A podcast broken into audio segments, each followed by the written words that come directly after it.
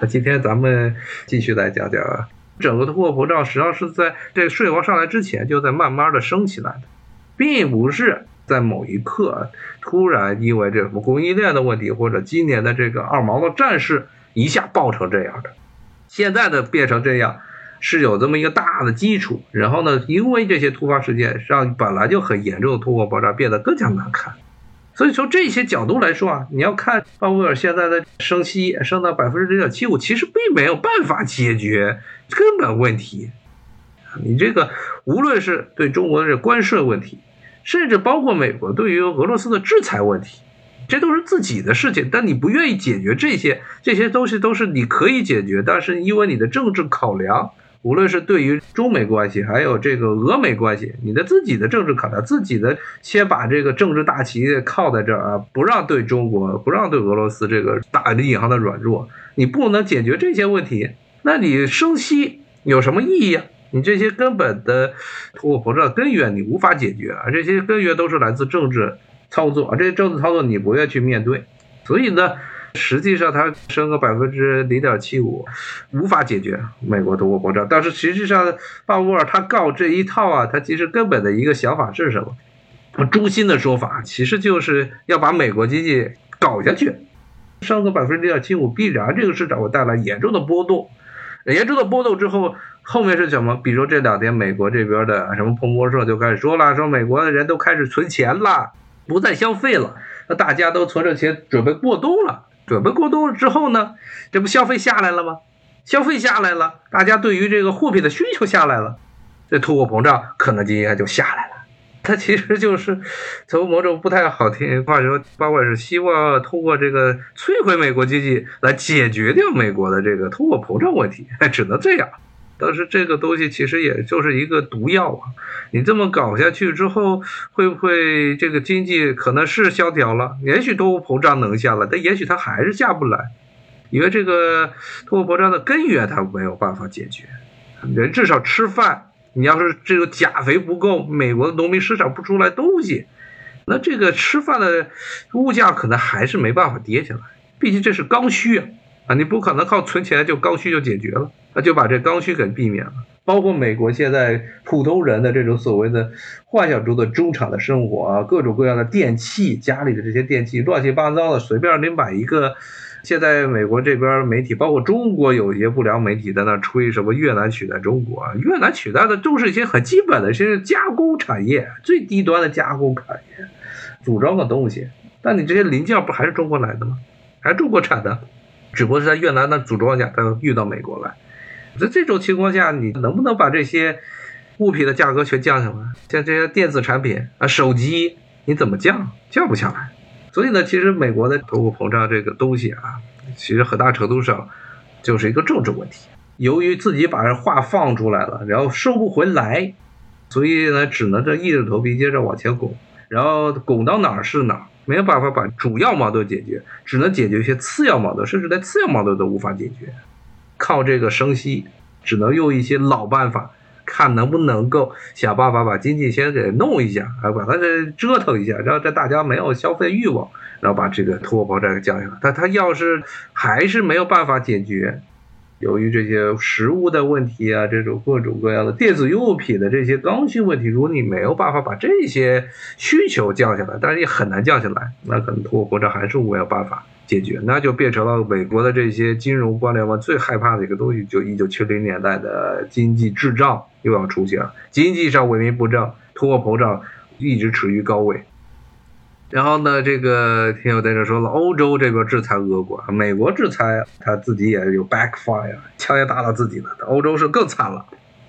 美国至少他自己还产能源，欧洲是没有能源，北欧有些石油，这个挪威。啊，然后呢，英国还有一点石油，但是绝大部分国家还是要依靠着俄国的天然气和石油维持自己的经济的运转。像现在德国，特别是欧洲经济的现在唯一的引擎，德国现在就很糟糕，因为这个舒尔茨同志上来之后啊，一系列的骚操作啊，最后直接点燃了这次的这个二毛战争，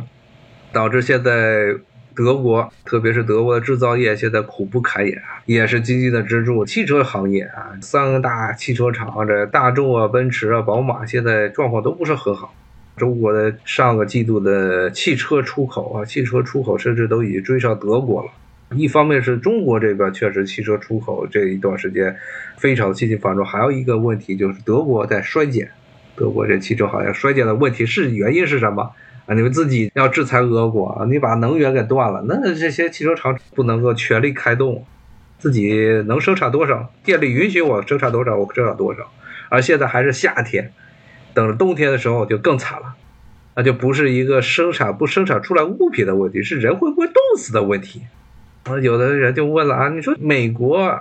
制裁俄国，至少还有点合理性。虽然现在其实也出现了很多的这个问题，这钾肥啊什么，包括因为石油价格是一个世界的市场这交易价格，它不是一个美国自己能定的价格，确实出现了一些问题。美国的这边的汽油现在也是涨得很厉害，但是呢，至少呢，美国还能维持自己的自己。不会出现欧洲那样，你断了俄国的石油和天然气，你自己冬天要冻死的情况，这在美国是不会出现。从某种角度来说，美国它制裁俄国还有一点底气，这欧洲为什么就没有？没有任何制裁俄国的资本，他还要搞呢？那我又要说这个政治正确，默克尔不干了，欧洲没有领头人了啊！这个实际上是默克尔不干了，美国为什么要挑在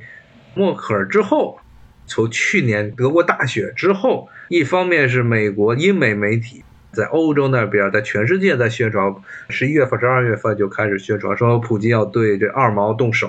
另外一方面呢，就是鼓动这泽连斯基政府对于东欧地区啊要大打特打，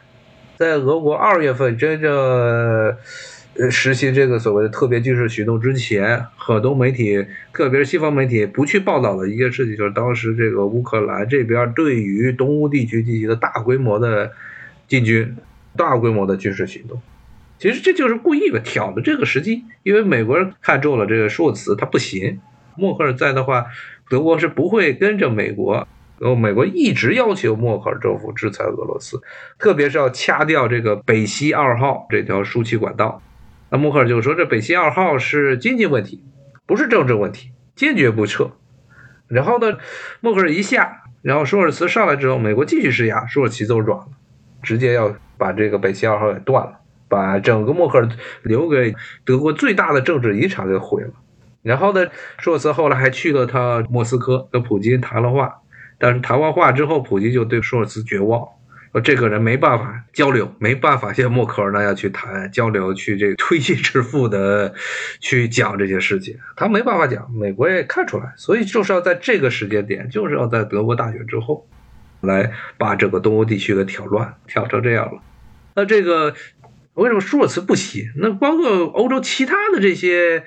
其他的这些国家领导人。他为什么都是这么一根筋？包括甚至呢，在这俄国刚刚和这个二毛开打之后，欧洲欧盟内部出现了一个非常不理性的这么一种狂热情绪，就是一切关于跟俄国东西都要剔除，甚至连柴可夫斯基都要被从人们的视线中给踢出去。就是因为在可以说在冷战之后，冷战结束之后，整个欧洲啊，名义上是变成了。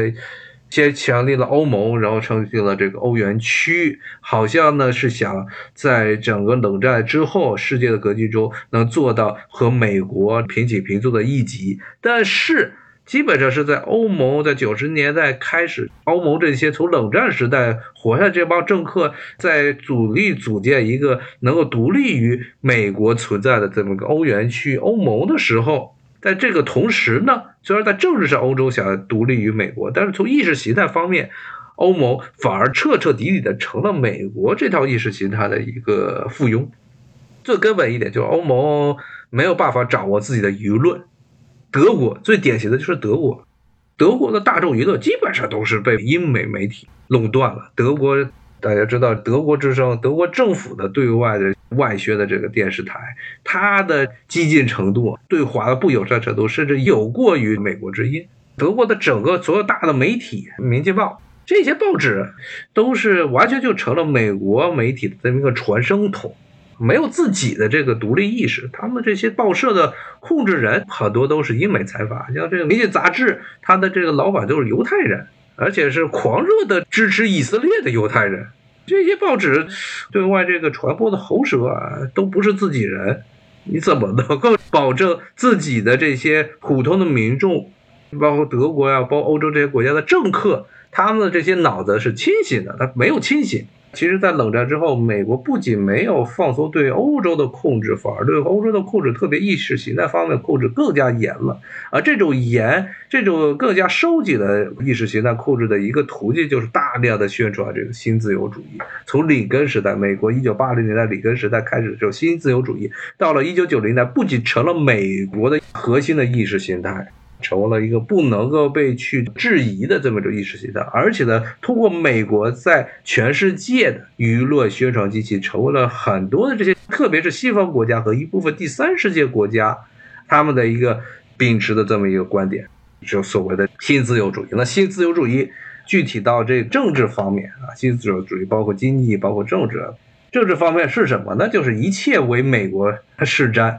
美国在一九八零年代的时候。当时这个美国这边的新自由主义的政治学家就说，就是曾经比较过所谓欧洲的这种政治传统和英美的政治传统的一个区别啊，他就认为美国的这英美的政治传统是所谓的经验型的政治传统，是一种客观冷静的的这么一种政治传统。说欧洲的这些政治传统总是要进行这种所谓的系统性的纲领，要通过一些所谓的大的这些框架。然后来自上而下的来进行这个施政，说英美这边很多都是经验型的，出现了什么问题，我们靠经验，我们务实。其实这是美国的这种对外宣传最擅长的一个东西，就是把自己的东西当做一个好东西，然后呢，在虚空画出来一个靶子，说你们的不好，你们的要学我们，就非此即彼，而此的是好的，彼的是坏的。所以当时这种新自由主义的，在政治学方面的对欧洲的这么一个宣传，就是英美这一套的所谓的这个自由主义才是真正的自由主义。所以呢，你们欧洲这些人啊，你们这个意识形态方面，美国怎么干，你们就怎么干就对了，主要是这么一个理论。特别是在政治界，特别是在政客的这种筛选啊，政客的这种培养方面，就按美国这套。这个要说就说的比较复杂了。反正无论如何，就是在美国的这种新自由主义的这一套娱乐宣传体系之下，最后导致的一个结果就是，欧洲这帮政客、欧洲的普通人，他们甚至在很大一个程度上是比美国的政府、比美国的这些普通人还对于这种新自由主义、围绕新自由主义啊诞生的一系列的虚无的概念，什么这个自由民主主义啊，什么乱七八糟的东西更加信仰。而且真的是美国认为的敌人，他们认为就是敌人。美国人说这个俄罗斯是敌人，他们就真的就是把这些俄罗斯当做敌人。它其实就是一个一种宗教的传播。很大程度上，欧盟冷战之后看起来在组织上是开始要与美国这个走向不同的道路，但是呢，在这种信仰方面，反而美国对欧洲的控制更加严格。美国就其实像华盛顿，其实就是现在全世界这种政治宗教中的最大的一支，这种所谓的新自由主义、新自由主义民主制的宗座所在地，华盛顿就跟这个天主教的罗马的梵蒂冈是一个道理。然后呢，像什么华盛顿邮报啊、纽约时报啊，包括 CNN、彭博社这一些的媒体，它发挥的是什么作用？他们其实就是在政治宣传、政治信仰领域里的红衣主教，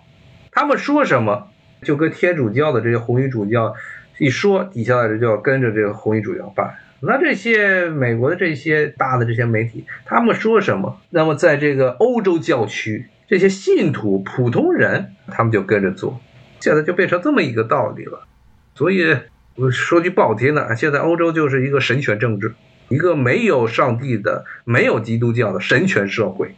人们是过着一种非常极端的不理性的对世界观，认为只要是我一喊，你俄国就要退下去。我一喊，我把柴可夫斯基从这个音乐厅中踢出去，然后呢，把所有的跟俄国有关的东西全部改掉，说你俄国就在退让。这跟以前天主教的驱魔。驱魔师在那一喊说拿这个十字架，说这上帝显灵，你们这些恶魂必须得从人的小孩体内这跑出去，有什么区别呀？没有区别。我一喊，我说你你俄国要退，你就必须退，因为我们这个手里头拿着不是十字架了，我们拿着的是所谓的自由民主的大旗。现在就变成这么一个非常脑残的想法，而且这个是全民的，所以这个杀敌八百，自损一千，那确实他们自己脑啊，真的是回到了可以说，你要在物质生活方面，现在确实是比欧洲的中世纪一千年前的欧洲中世纪要好，但是在思想方面，他们现在是完全是在开倒车，又回到了以前那个极为糟糕的，完全没有任何理性的。现在你只要有理性去质疑的，现在对于大毛的这套政治宣传，那你就是不仅是无法发声，甚至呢你的工作都要丢。在这种所谓的这个思想上垄断啊，思想上的不自由，他们自己认为自由了，名字叫做说自由民主主义，但实际上是所谓的自由民主主义是对一切与自由民主义它这套理论相悖的其他的主义都是实行的一种直接封杀的方法。他说是自由，他其实是最不自由，变成一个信仰，而且是排他性的基督教、一神教性质的排他性的这种信仰，所以他们才会搞出这么一套操作来。美国这一次对于大毛的这些做法，其实就是看到了欧洲人他普通的人和除了少量的像默克尔这样的政客之外，其他的这些欧洲的政客全部都是这个样子。就算是这些政客们，他有一定的冷静的、比较冷静的、比较客观的这么一个外交的理念，但是呢，在面对自己的这些没有任何理性的选民的情况下，他是没有办法做到的，没有办法做到能够保持自己的一个比较独立的、比较中立的、不受美国的外交理念影响的这么一个对外关系理念。但是你的这欧洲是民众都是这个样子，而这就是美国的为什么一直在强推。几乎是民粹性质的这个自由民主，在欧洲这边实行的一个最根本的原因，就是要首先通过舆论宣传，把普通的基层民众全部都洗成狂热的十字军、狂热的十字军战士啊，然后呢，用这种办法来倒逼那一些政治精英们向这个民众屈服，然后呢，由于美国控制着欧洲的舆论，用这种办法就可以用比较低廉的价格左右欧洲的政治。啊其实整个新自由主义在欧洲地区的宣传就是这么一个逻辑：，它首先要制造精英与平民的对立，然后说平民政治才是最好的政治，然后呢用这种办法来倒逼精英来向平民屈服，屈服了。大家就觉得自己好像胜利了，好像是民主的胜利，啊民众的胜利。其实这些普通的欧洲民众，他们所想的那些政治的世界，他们所想象中的中国是什么样？他们想象中的俄罗斯是什么样？那是美国的媒体，美国给他们喂的那些东西，而不是真实的世界。他们就是一群已经被洗脑洗的不可救药的民众。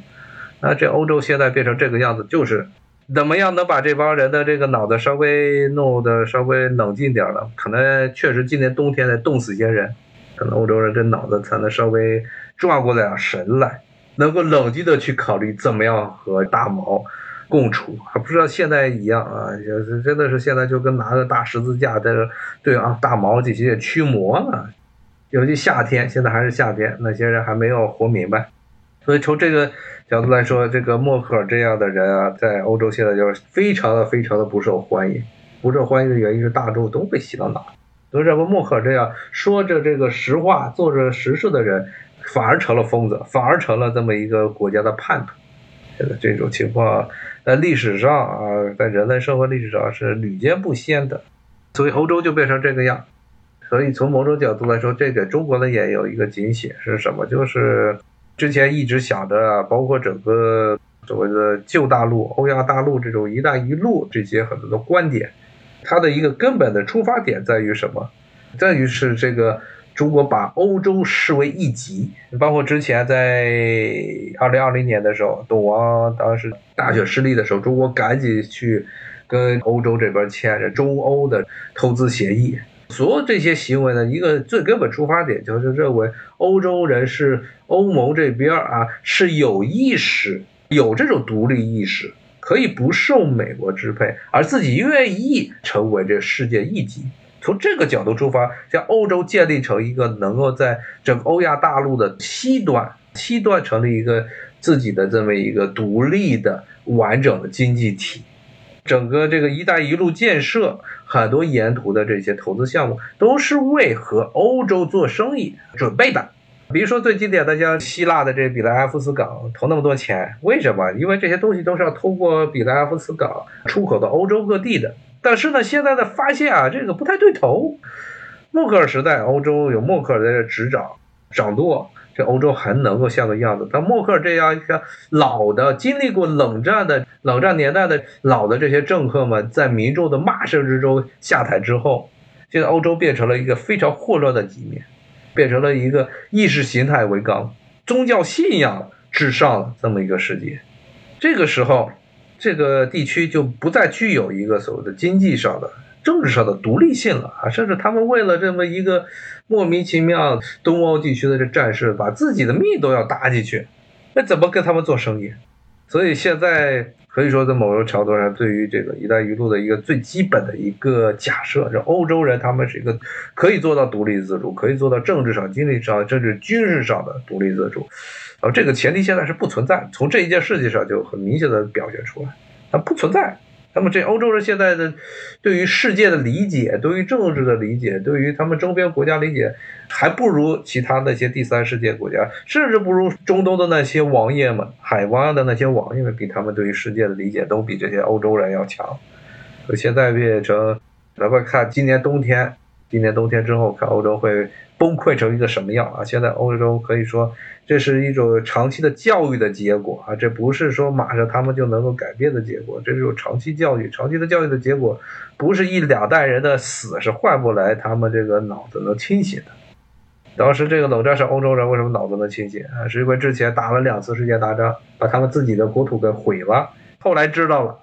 为什么德国要对外扩张？为什么这个英国和美国是不可被相信的？然后呢？但是呢，又由于冷战的结束，然后美国的这种媒体的继续的在欧洲地区的继续的扩张，让这欧洲人这么一代人，这这两代人脑子都又不清醒了。